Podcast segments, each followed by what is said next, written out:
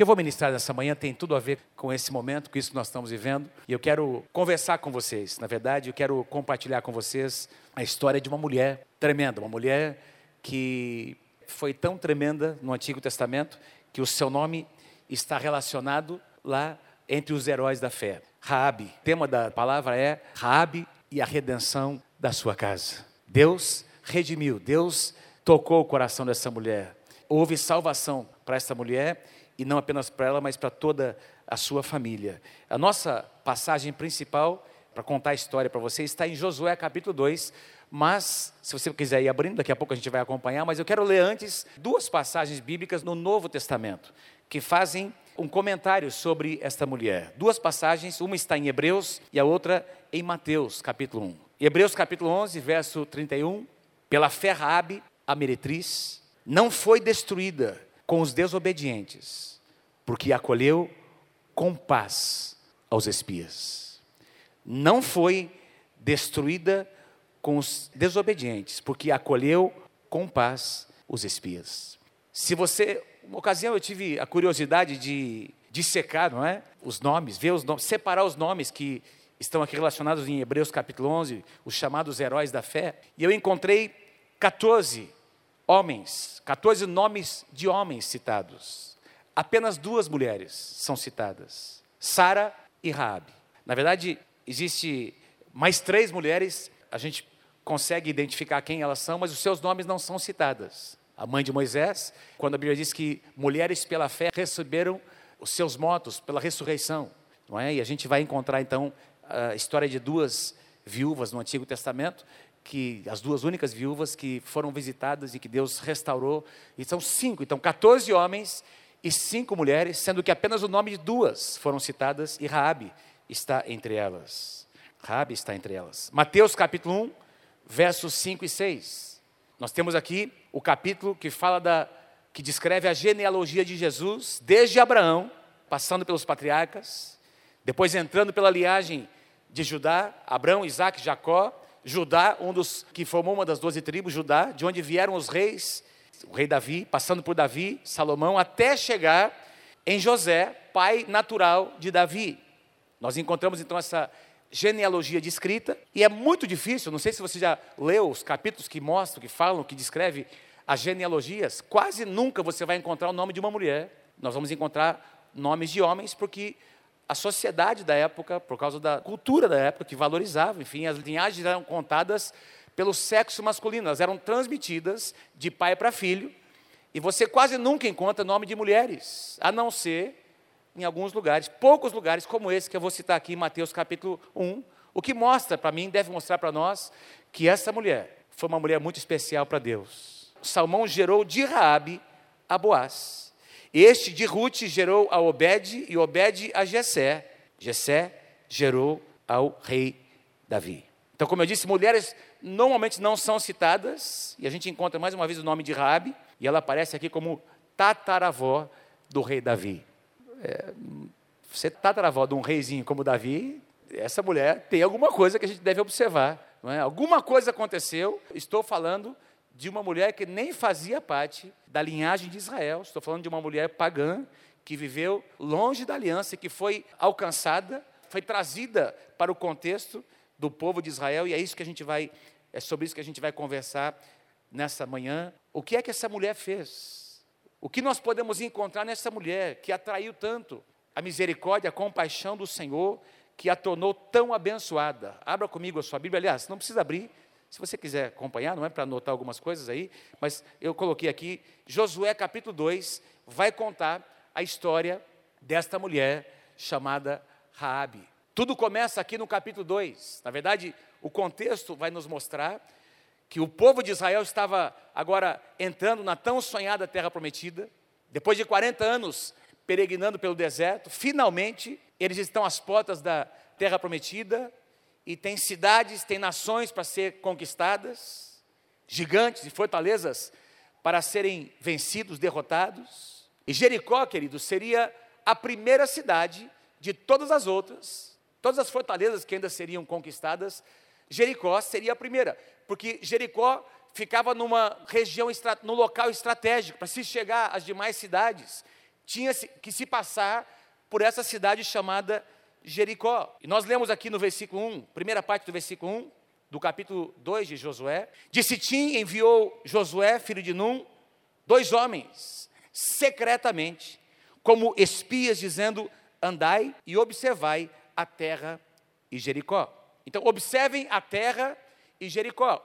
Josué manda, envia dois homens, secretamente, como espias. Eles não haviam conquistado nada, eles não haviam nem passado o Jordão ainda, e Moisés os envia para espiar toda a terra, para conhecer parte, não conseguiriam conhecer toda, mas uma boa parte da terra. Provavelmente eles passaram alguns dias, talvez algumas semanas, espiando a terra, e o último lugar para onde eles foram foi exatamente a cidade de Jericó.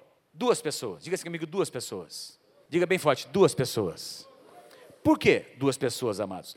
Nós encontramos aqui esse princípio, que é um princípio do reino de Deus, um princípio na palavra, o princípio de equipe, de concordância. Nós estamos aí enviando os semeadores de dois em dois.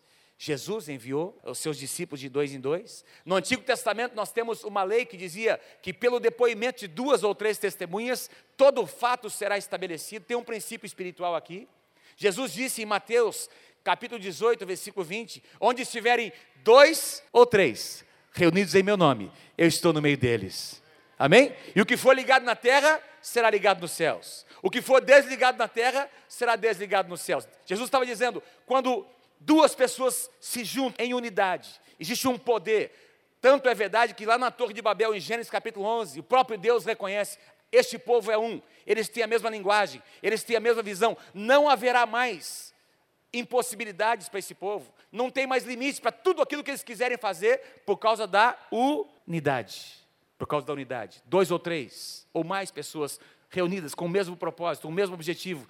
Amados, se para o mal coisas podem ser construídas, quanto mais para construir o reino de Deus, para expandir o reino de Deus. Amém? Então, Josué envia, reconhecendo o princípio da equipe, não é? Ele envia, existe um princípio importante do reino de Deus: duas ou dois juntos fazem muito mais do que a somatória de cada um separado. Se você puder anotar, escreve isso. Duas pessoas juntas, em concordância, pense no casal, realizam muito mais do que se eles estivessem sozinhos. Tudo aquilo que eles poderiam fazer sozinhos não é mais, se a gente somar isso separadamente, não é mais do que eles podem fazer juntos. Por exemplo, dois homens, cada um consegue levantar 100 quilos. Vamos somar os dois? 200. Não, eles conseguem levantar 250, 300. Existe um potencial que se multiplica quando nós nos unimos, espiritualmente falando. Existe algo que acontece quando nós estamos juntos em concordância, orando. Quando o pai e a mãe se reúnem para orar pela sua casa, pelos seus filhos, coisas sobrenaturais acontecem. Tem muito problema que acontece na família, é porque não tem acordo entre o casal. Eu arrisco a dizer que a maior parte dos problemas que acontecem com os filhos acontecem como resultado da falta de concordância entre o casal. Quando o casal está juntos, orando juntos, crendo juntos, visualizando algo, um futuro abençoado para sua casa, coisas incríveis acontecem. Amém, amado? Deus responde às orações. Jesus enviou de dois em dois.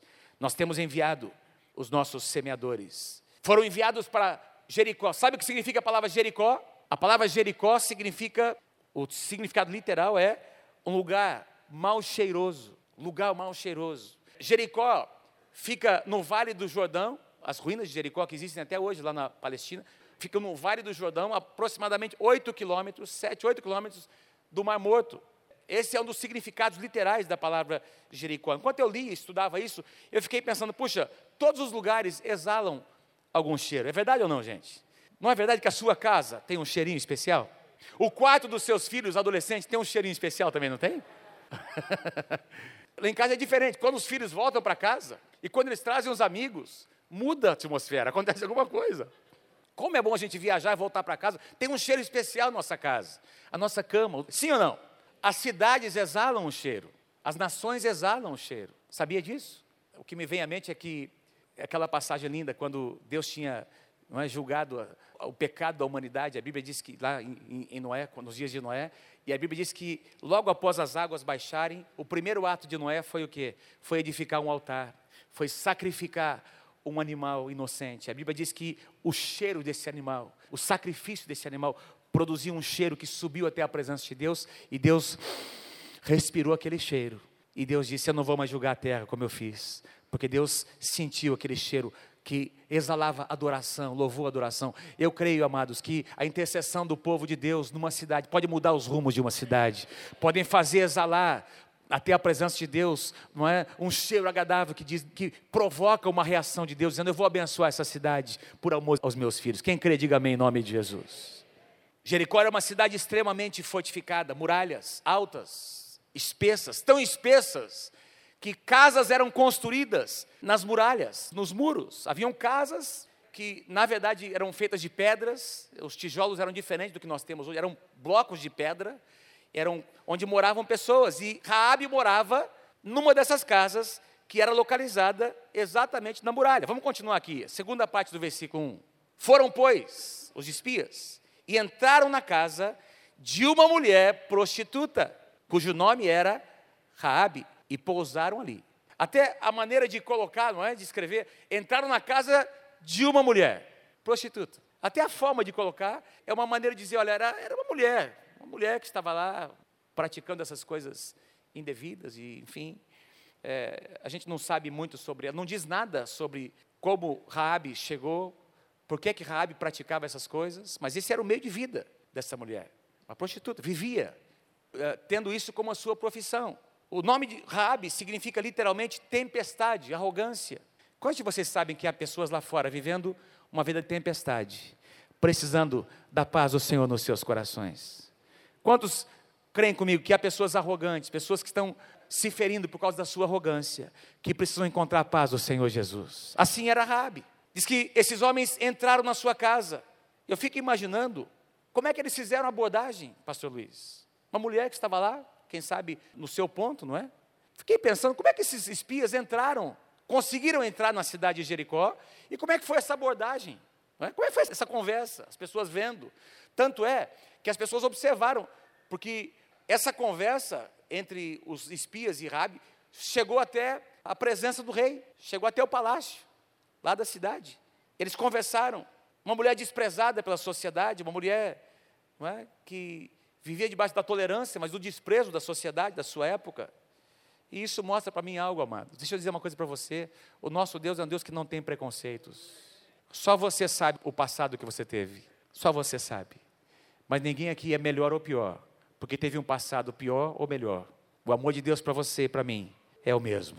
Eu talvez não experimentei algumas coisas, graças a Deus, porque eu nasci num lar, eu tive o privilégio de nascer numa casa onde eu fui educado nos caminhos do Senhor. A minha esposa é a, mulher, primeira mulher que eu conheci. Eu nunca tinha tido relação sexual antes na minha vida. E eu sei que eu sou uma exceção. Foi a primeira vez. Pude desfrutar disso, nós dois juntos, e ela também. Mas eu sei que essa é uma exceção à regra. Nos dias que nós vivemos hoje, é uma exceção à regra. Cada um aqui tem um passado, tem uma história, mas Deus, na sua infinita misericórdia, porque Ele não tem preconceito, Ele foi lá onde você estava, e a misericórdia, a compaixão dele te trouxe para você estar aqui neste lugar. Deus não tem preconceitos, mas deseja que todos experimentem o seu amor. O apóstolo Paulo diz para Timóteo que o nosso Deus é um Deus que deseja que todas as pessoas sejam salvas, todas as pessoas, indistintamente, todas. Nós sabemos que nem todas serão, por sua escolha, por sua opção. A minha Bíblia, a sua Bíblia diz em João capítulo 3, versículo 23, porque Deus amou ao mundo de tal maneira que deu o seu Filho unigênito, para que todo aquele que nele crê não pereça, mas tenha a vida eterna. Por isso nós estamos aqui nessa manhã. Por isso nós estamos aqui nessa manhã. O que a gente vai observar é que essa mulher, apesar de viver na vida, com essa vida, essa era uma mulher temente a Deus. Pastor, como é que pode viver uma vida dessa e ser temente a Deus? Sim, ela temia a Deus. Tanto é verdade que, e por causa dela, sua casa foi a única pessoa a ser preservada, guardada da destruição que houve ali na cidade de Jericó. Mas eu creio que essa é a história de muitas pessoas. Cada pessoa tem as circunstâncias que envolvem a sua vida, a sua própria história. A história das pessoas se mistura com a falta de referência que elas tiveram, falta de modelo, de instrução, escolhas equivocadas, que levaram essas pessoas a viver uma vida que elas jamais desejariam viver, mas não tiveram as oportunidades que alguns de nós tivemos. E como é que Jesus olha para elas? Jesus as vê como ovelhas sem pastor. E essa deve ser o nosso olhar ovelhas sem pastor, que merecem, que precisam ser alcançadas pela compaixão do Senhor. Amém? Diga amém se você crê em nome de Jesus. Ninguém é mais amado ou menos amado pelo sobrenome que tem. Amém? Quem crê comigo, diga amém. Ninguém é mais amado por Deus ou menos amado por Deus pelo sobrenome que tem, pelo cargo que ocupa, pelos estudos que conseguiu concluir, pelos títulos que tem. Ninguém é mais amado ou menos amado pela história que tem. Todo mundo é amado da mesma maneira, da mesma forma. Aliás, amém? Se você crê, aplauda ao Senhor, porque é verdade. Ninguém é mais amado ou menos amado pela condição social que tem. Eu gostei de algo que o pastor Wagner disse aqui agora. Não sei se vocês perceberam. Às vezes nós olhamos para as pessoas e assim chegamos como paisagem, como se fossem árvores. A gente olha para uma pessoa e vê como se fosse um carro na rua, uma árvore, um poste. E uma pessoa é muito mais do que isso. Amados, o que existe de mais importante numa cidade não são as ruas, os prédios, a sua riqueza, são as pessoas. Quando Deus olha para as nossas cidades, Ele vê pessoas, vidas, que precisam ser alcançadas. E é interessante, não é? Deus envia dois espias que para mim não são espias, são semeadores de paz. Porque de uma forma ou de outra eles são enviados para espiar a terra e nós sabemos que conhecemos a história que haveria destruição, amados, mas no meio de toda essa situação, Deus encontra pessoas tementes a ele.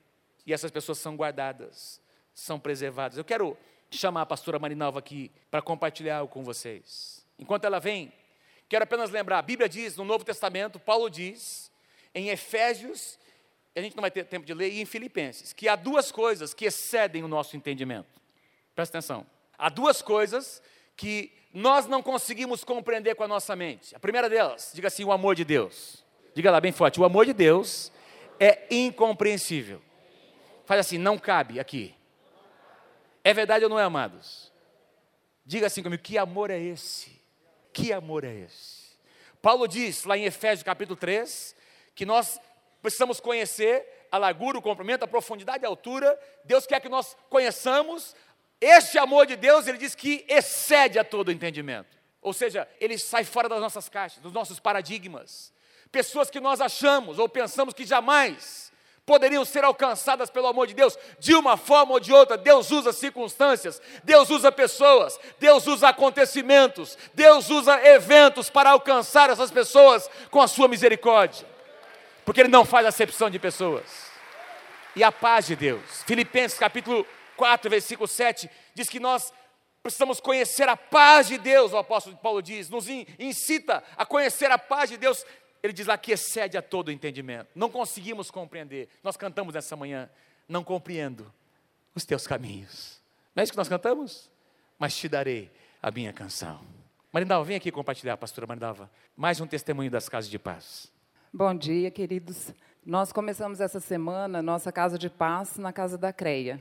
Né? E a CREA, para quem mora ali na região sul, ali perto do, do Jardim Franciscato, Jardim Novo Perobal, Conjunto São Lourenço, conhece bastante, porque ela faz uns barulhos, ela entra nos entrava nos mercados, todo mundo sabe quem é ela, porque entrava nos mercados e pegava as coisas sem pagar e começava a gritar e, e para assim se livrar dos escândalos, o dono do mercado deixava ela embora. Então no posto de saúde a mesma coisa, não pegava fila em lugar nenhum, de jeito nenhum, ali na região, porque ela já chegava fazendo barulho, gritando e disseminando assim um espírito de medo. As pessoas com muito medo delas, crianças, até adultos, assim tinham muito medo. E nós temos orado por essa mulher nesses 15 anos que nós estamos ali, clamando é, o pastor Davi conhece. Uma das vezes ela agarrou o pastor Davi e eu tive que entrar entre ele e ela para desgrudar ele dela, porque ela dele, né? Porque o pastor Davi ficou desesperado, regalou um olhão assim. Foi num dos eventos ali, quando a gente estava construindo a nossa creche, que os, alguns empresários foram lá tomar um café da manhã. E ela entrou na sala e fazendo barulho, querendo comer e envolvida com tráfico, assim, traficando, e inclusive assim um período grande, há dois anos ela parou e nós cremos que por causa da oração, das nossas orações, até dois anos atrás ela aliciava crianças no tráfico, assim, crianças de sete, oito, dez anos, né, os aviãozinhos, né, chamados aviãozinhos, e a gente orando, clamando por essa mulher. A Ariadne está aqui, ela conhece bastante a Cléia, a Ariadne foi líder do, do sopão ali, então ela chegava fazendo barulho, ela não trazia vasilha, ela queria que, que tivesse vasilha para ela, e todo mundo ia abrindo né, lugar para ela na fila, e, E assim, mas é, gradativamente, Deus foi tocando o coração dessa mulher. E a gente tem visto, durante todos esses anos, a gente tem visto essa mulher como um brilhante bruto, sabe? Assim, um diamante bruto sendo lapidado pelo Senhor.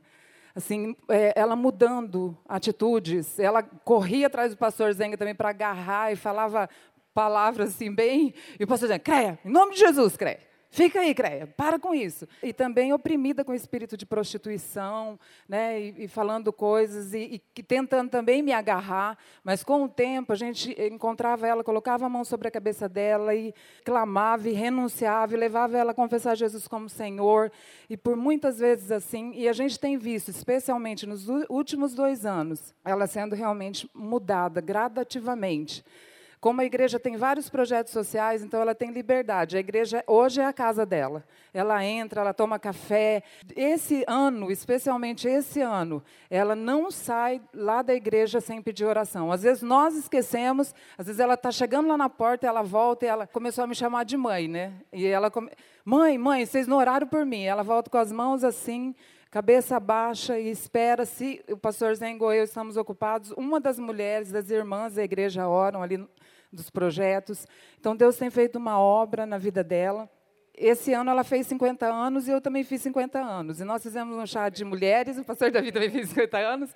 E nós fizemos um chá para mulheres que a gente faz todos os anos. E ela foi a nossa convidada especial. E nós compramos roupas novas para ela, calçado, é, colar, brinco. As meninas maquiaram, fizeram as unhas dela. A igreja se mobilizou. E ela sumiu um pouco antes do horário do chá começar. E saíram as adolescentes e as jovens pelo bairro procurando a Cleia. Não, nós sempre que achar a Cleia, que ela tem que participar do chá. E ela voltou, ela ficou quase todo o tempo com a gente. É, chorou com a apresentação da dança. Depois nós cantamos parabéns para ela. Ela chorou bastante. E aí Deus colocou no nosso coração. Vocês precisam abrir uma casa de paz na casa dela. Porque eu nunca tinha me apercebido. Porque ela anda sempre muito suja, como uma andarilha muito suja. E eu não tinha me apercebido de quanto tempo ela poderia ficar com a roupa. E o chá foi dia 18 de agosto. Até agora. Ela tirou a calça e a blusa agora, na semana da, das casas de paz, que nós propusemos a ela vir para a gente dar, assim, oferecer ali em cima da nossa creche, do nosso centro de educação, está uh, funcionando o projeto de, de artesanato e tem banheiro né, ali. Então, nós propusemos a ela que agora ela vai ali tomar banho, inicialmente duas vezes na semana, que nós também vamos caminhando com ela nessa transformação, né? E nós vamos montar um guarda-roupa para ela ali. A gente já comprou todos os produtos de higiene. Então, na, no dia da casa de paz, quinta-feira, ela tomou o primeiro banho. E vocês têm que ver a alegria dela ao tomar banho, a ver o shampoo que era dela, o sabonete que era dela, a escova de dente, né? ver uma toalha, ver uma roupa limpa. E aí ela, quando eu falei para ela que nós íamos na casa dela para orar, para fazer um estudo com ela durante sete semanas, ela falou: mas tem que varrer. Ela ficou, tem que varrer. E eu falei assim, mas é, você tem vassoura lá? Ela falou assim, não, não tem vassoura. Eu falei, não, Cleia, a gente vai mais cedo, uma hora antes, e a gente varre, a gente leva a vassoura. Eu achava que vassoura resolvesse, né? Mas assim, Deus assim acabou assim mobilizando um esquadrão da paz. Tem um esquadrão da limpeza, mas foi o esquadrão da paz mesmo. Outras irmãs falaram, pastor, a gente quer ir nesse primeiro dia lá com você. E nós chegamos lá. Havia tanto lixo, tanto lixo. Era Jericó mesmo, um lugar de mau cheiro. Não dá nem para imaginar, quem não viu, mas tanta roupa podre, com comida podre, assim, coisas, montes de lixo no quarto, na sala, na cozinha, dessa altura que nós não conseguimos varrer. Uma das meninas ali, né, que é líder nossa, líder de jovens, que estava ali com a gente, ela falou, pastor, eu vou buscar uma enxada e uma pá de pedreiro, aquela pá grande de metal, porque nós não vamos conseguir tirar. Eu falei, busca, Dani, porque aí nós fomos tirando os sacos de lixo. Foram vários sacos de 100 litros, vários sacos. A gente foi tirando daquele lugar. E ela andando no, entre a gente ali, e assim, é, a gente sentia que ela nos dando a liberdade de estar naquele lugar, por causa dos anos de oração. Né? Ela dizendo, tudo que eu ia jogar fora, eu falava, Cleia, isso pode jogar fora? Não, pode jogar fora. Pode jogar fora. Eu não quero mais, pode jogar fora. E depois que nós terminamos ali, nós cremos que Deus enviou anjos para nos ajudar, porque foi tão assim rápido, né? E a gente fez o estudo com ela naquele lugar. E ela né, é assim, pôde ser cheia da paz do Senhor, da presença do Senhor naquele lugar. E nós, assim, depois da noite, gente, na hora de dormir, eu falei, Deus, ela tomou banho e a cama dela era um mulambo. Era uma coisa muito suja e era uma tarde muito corrida, a gente não tinha como ver, como e assim, a gente dormiu, todo mundo dormiu muito mal aquela noite. Depois as outras irmãs também compartilharam comigo. E aí no dia seguinte a gente foi, arrumou a cama, nós falamos, a primeira coisa que nós vamos fazer é arrumar a cama para que ela durma numa cama limpa, né? Porque a casa ainda não tem porta, mas não tem chave, tá com as telhas todas furadas, estouradas, então tem coisas que nós vamos fazendo no processo, enquanto nós, Deus vai trabalhando no interior dela, né? Nós queremos que e aí nós vamos limpando também o exterior e as coisas vão acontecendo conjuntamente. Amém? Mas nós louvamos o Senhor. Né? Louvamos o Senhor. Você já imaginou a repercussão que vai haver naquele bairro? Já pensou a repercussão que vai haver naquele bairro?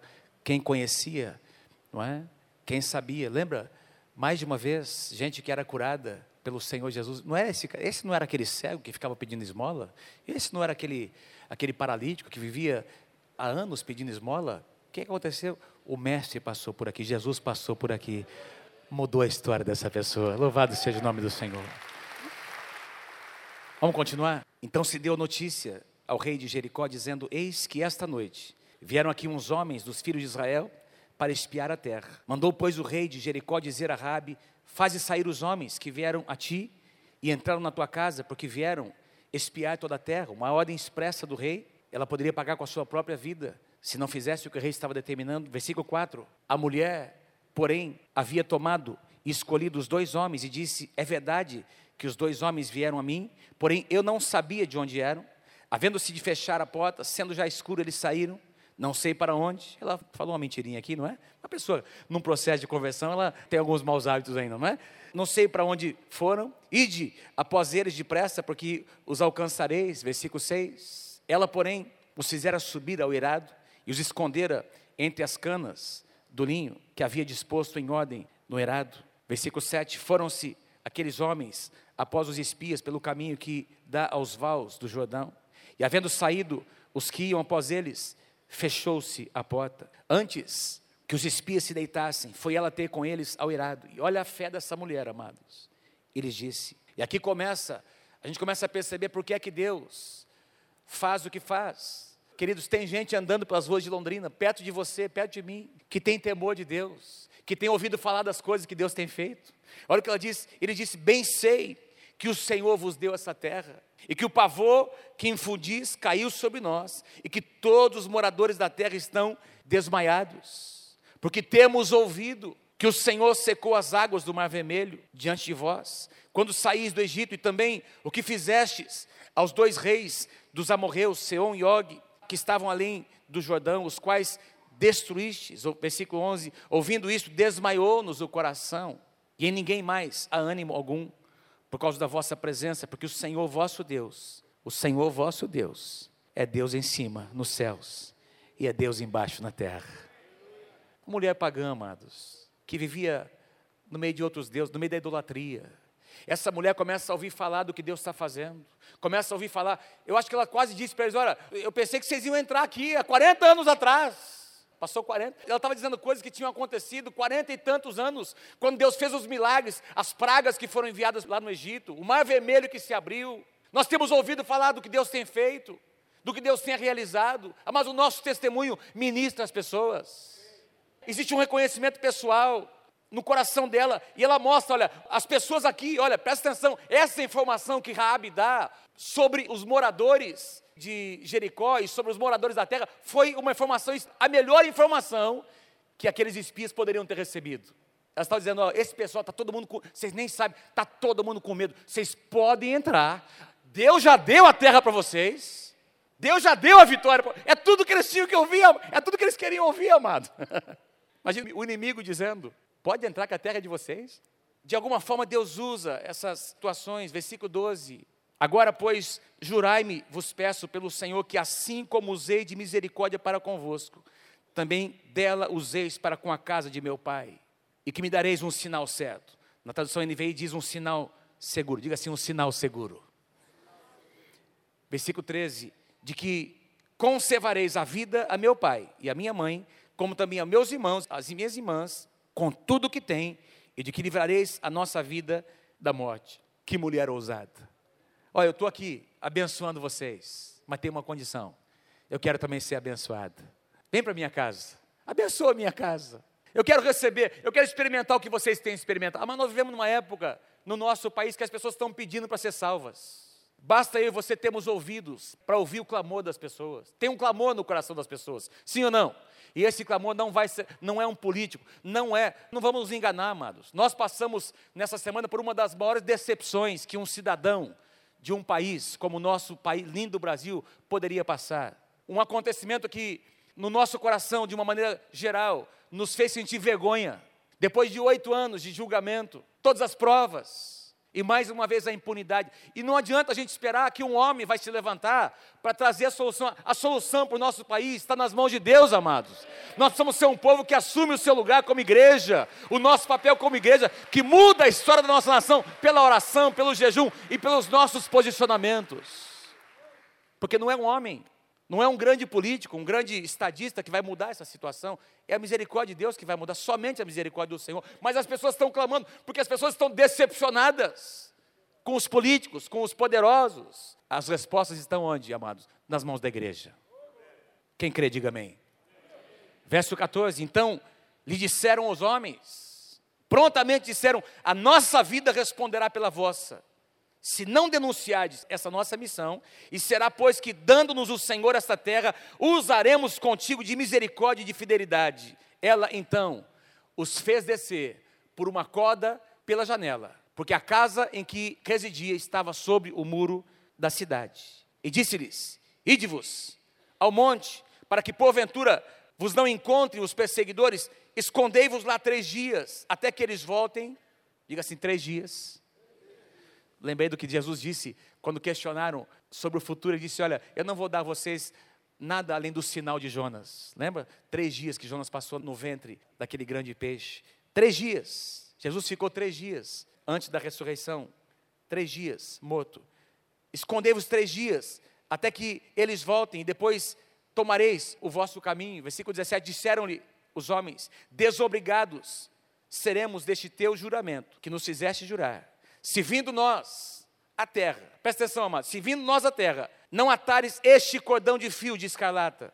Colocaram, quem sabe eles tinham esse cordão amarrando a sua roupa, retiraram esse cordão vermelho, amarra lá na janela. Se não atares este cordão de fio escarlata, a janela por onde nos fizeste descer, e se não recolheres em casa, contigo, teu pai, e a tua mãe, os teus irmãos e toda a tua família. Lembra Amado, quando eu leio isso, eu, eu não posso deixar de pensar no que aconteceu no Egito. Lembra? No dia da Páscoa? O que é que Deus disse? Olha, vocês vão matar um cordeiro, sacrifiquem um cordeiro. As famílias vão se reunir dentro das casas. E dentro das casas vai haver salvação com uma condição: desde que as casas sejam marcadas com sangue.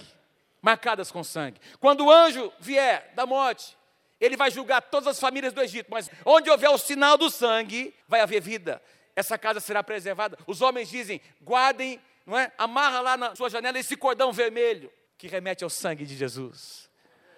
Amém, amado? Quem aí tem a sua casa marcada pelo sangue de Jesus? Quem tem um cordão de escarlate marcando a sua casa, diga amém em nome de Jesus. Põe esse cordão que representa a redenção da sua casa, a preservação dos seus. Põe os seus pais, põe os seus familiares, põe dentro da casa, e todos os que estiverem dentro da casa serão preservados. Versículo 19: Qualquer, pois, que sair para fora da porta da sua casa, o seu sangue lhe cairá sobre a cabeça, e nós seremos inocentes, mas o sangue de qualquer que estiver contigo em casa cairá sobre a nossa cabeça, se alguém nele puser a mão. Também, se tu denunciares essa nossa missão, seremos desobrigados do julgamento que nos fizeste. Assim fez. Na verdade, ela imediatamente, ela amarrou aquela corda na sua janela. Eu teria muita coisa para comentar com vocês. Vamos lá para Josué para ver o desfecho dessa história. Josué capítulo 6. Agora nós temos o povo já passou o Rio Jordão, já atravessaram a terra, Josué, os guerreiros. E aí o anjo do Senhor aparece a Josué dizendo: Eu tenho te dado essa terra, eu tenho te dado essa cidade, Eu quero que você agora prepare, se prepare para entrar, para rodear a cidade de Jericó. E aí Deus dá uma estratégia, ele diz assim, ó, põe à frente, põe os soldados armados à frente, na linha de frente.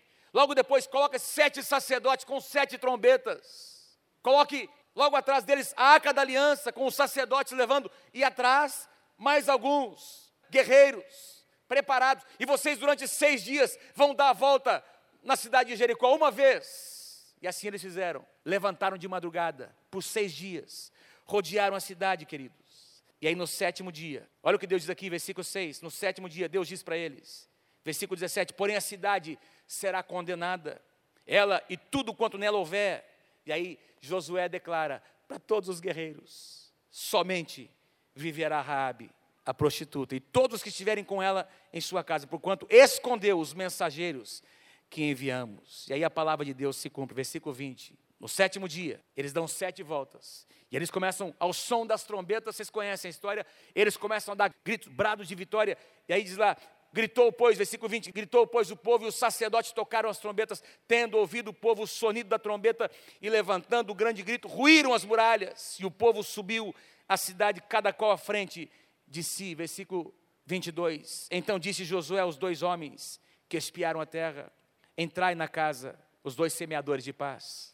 Entra na casa daquela mulher prostituta, tira ela de lá com tudo que ela tiver, como lhe jurastes. Versículo 23. Então entraram os jovens, entraram os jovens, os espias, os semeadores de paz, e tiraram a Raabe, e a seu pai, a sua mãe, e os seus irmãos, e tudo quanto tinha. Tiraram também toda a sua parentela, amado, toda a sua casa. Crê no Senhor Jesus e será salvo tu e a tua casa. Toda a sua parentela. E os acamparam fora do arraial de Israel. Versículo 25. Mas Josué conservou com vida a prostituta Raabe e a casa de seu pai e tudo quanto tinha e habitou no meio de Israel. Foi aceita, foi agregada, foi plantada no meio do povo de Deus até o dia de hoje, porquanto esconderam os mensageiros que Josué enviara a espiar Jericó. Habitou Raabe no meio do povo de Deus habitou Rabi no meio do povo de Deus. A mensagem que eu quero transmitir a vocês nessa manhã. Em primeiro lugar, Deus se importa com pessoas. Amém? Quero pedir que você que você diga para todo mundo que está ao teu redor, Deus se importa com as pessoas. Deus se importa com as pessoas. Fala, fala, fala, Deus se importa com as pessoas. Mas nós temos estratégias, nós temos muita coisa para conquistar, nós temos coisas para construir, amém? Deus tem nos dado um prédio lindo como esse, Deus tem nos permitido abrir muitas células. Deus tem permitido líderes se levantarem nessa casa. Deus tem nos permitido comprar equipamentos. Uma cadeira confortável para você sentar num domingo como esse para assistir, para receber a palavra do Senhor. Deus tem permitido comprarmos, adquirirmos equipamentos que muitos gostariam de ter. Deus tem nos abençoado tremendamente, amado. Mas tudo isso não pode ser e não é um fim em si. Tudo isso acontece porque Deus se importa com pessoas. Diga amém se você crê. Aqueles espias não eram espias, eles eram semeadores de paz. Em segundo lugar, ainda hoje, há muitas rabes que Deus deseja alcançar. Há muitas rabes. Viu, Cristina? Eu lembro que você compartilhou uma vez um, um projeto que Deus colocou no seu coração. Precisamos resgatar isso. Há muitas rabes nas ruas de Londrina. Prostitutas. Pessoas envolvidas no homossexualismo. Práticas que entristecem o coração de Deus que são tão amadas quanto nós. A única diferença entre nós e eles é a graça de Deus que nos alcançou um dia. Onde é que estão as rabes? Você consegue enxergar? Você consegue enxergar? Que Deus dê olhos espirituais para você enxergar aqui pertinho de você. Tem algumas delas. Quem sabe algumas dessas pessoas que Deus quer que você toque, isso vai requerer de você um exercício. Presta atenção no que eu vou dizer. Pensa na história de uma mulher que foi traída, que talvez seja a história de algumas de vocês aqui nesse salão. Teu marido te traiu. E o fruto da relação com essa amante é uma criança que foi gerada, um filho que nasceu. E aí Deus diz para você: ama essa criança. Essa criança não tem nada a ver com as coisas erradas que o seu marido fez. E eu ouso dizer que talvez você seja, mulher de Deus, a única pessoa que Deus, ou talvez a melhor opção que Deus teria para usar, para levar salvação naquela casa. Você vai ter que superar, se superar, superar os seus sentimentos, Enquanto eu estava preparando, lembrei da história de uma. Tem um filme sobre essa mulher, Corrie ten Boom. Aquela mulher judia na Segunda Guerra Mundial. Tem um filme sobre ela. E ela conta uma história no livro que, sendo judia, sua família foi toda morta. E ela se lembra de um dia que ela estava, não sei se foi no campo de concentração na sua casa, e um daqueles soldados alemães, nazistas, vieram e a estupraram. E ela descreve no livro que, enquanto ela estava sendo estuprada, presta atenção no que eu vou dizer, ela olhava para a face deste homem, olhava para a face deste homem, e esse rosto ficou marcado. Ela pensou que ia morrer, foi para o campo de concentração, e de uma forma milagrosa, algo tremendo aconteceu. Deus livrou essa mulher, ela saiu daquele lugar e começou a testemunhar em muitos lugares. Mas um dia, queridos, ela estava na igreja, não vou conseguir lembrar dos detalhes, e ela vê um homem entrando na igreja para aceitar Jesus. Sabe quem era? Era aquele soldado nazista que tinha estuprado ela muitos anos antes. E aí Deus disse para ela: vai lá e diga para ele que ele está perdoado. Diga para ele que você perdoa ele, que você está liberando a vida dele. E ela conta no livro como isso foi uma das coisas mais terríveis, difíceis. Essa escolha que ela teve que fazer naquele momento. Ela liberou perdão. Olhou nos olhos dele. Eu perdoo você em nome do Senhor Jesus. Quantos entendem o que Deus está dizendo? Tem algumas rabis que para você chegar para Deus te usar, você vai precisar liberar perdão, vai precisar acontecer alguma coisa no seu coração ontem, mas você é a melhor opção de Deus para que essa pessoa um dia encontre o Senhor Jesus como seu Senhor e Salvador. Deus se importa com pessoas. Ainda hoje, há muitas rabes que Deus quer alcançar. Em terceiro e último lugar, somente em Deus, somente em Deus, o futuro das nossas vidas e das nossas casas se torna abençoado. Só Deus pode mudar maldição em bênção. Diga amém se você crê em nome de Jesus. E quero te lembrar de algo, você já sabe disso. Não é só para você, é para você, é para o seu pai e para sua mãe, é para os seus irmãos, para os seus filhos, para os seus netos que nem nasceram, para a tua posteridade. A bênção que toca a tua vida, toca toda a tua casa. Raabe disse: Lembra? Vamos fazer um acordo. Eu quero a bênção para minha casa. Abençoa o meu pai, a geração que está acima de mim, os meus pais, abençoa os meus irmãos.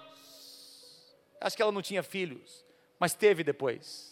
E eu mostrei para vocês lá em Mateus capítulo 21 como seus filhos se tornaram abençoados. Essa mulher, ela foi introduzida à aliança ao ponto de se tornar a bisavó do rei Davi. Está na linhagem de Jesus, o seu nome está citado na linhagem de Jesus, amados. Porque o nosso Deus é um Deus que pega a maldição e transforma em bênção para glorificar o seu nome.